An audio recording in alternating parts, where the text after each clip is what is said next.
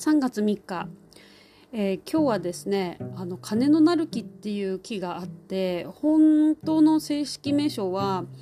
えー、クラスラ・ポルツキラケアって言って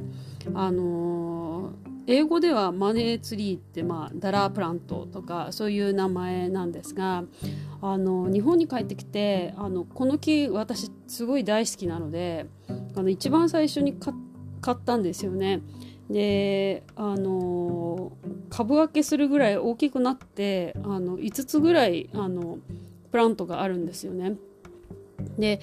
あのちょっとダメになってる時とかもどうにかこうにかあの頑張って育ててっていうのを10年続けてきてえ帰帰ってきたらですね今日お花がすごい咲いていて花を咲かせるのってなかなか見れないんですよね。だけどたくさん花が咲いていてあ本当にこう、まあ、それを見てあの私自身が水亀座なんであ土星が抜けていくなとか、まあ、冥王星が入ってくるなとかあだからこう自分のエネルギー、えー、的なもののかあのチェンジが、まあ、やっぱり一緒に住んでる植物にも影響あるのかなとか、まあ、私だけじゃなくてあの、まあ、宇宙的に惑星的に、えー、星的にもかなりのな強い流れで今来ているので。あやっぱり植物っていうのはあの、まあ、これ言うとすごく深く話になっちゃうんでさらっと言うとあの水星だったりとかあの火星だったりの転写なんですよね。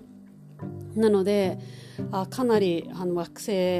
の動きが強いんだなっていうのを、感じながらもあとはあの単純にあの10年咲かなかった花が咲いたので本当に嬉しいなっていうふうに、思いました。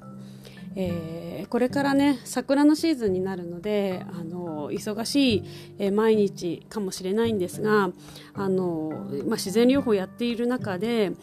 木とかねあのお花っていうのはどんなに汚いところでね人間が高速道路とかそういうところにあの植えられていたとしても文句を言わずにですね雨の日風の日雪の日え台風だって文句を言わずにずっとあの人間に酸素を、まあ、与えてくれているわけなんですよね。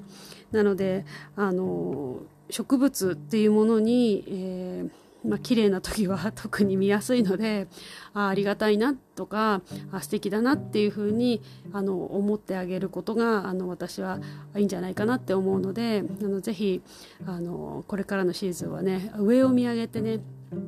歩いてみてください。それではまた。ナマステ。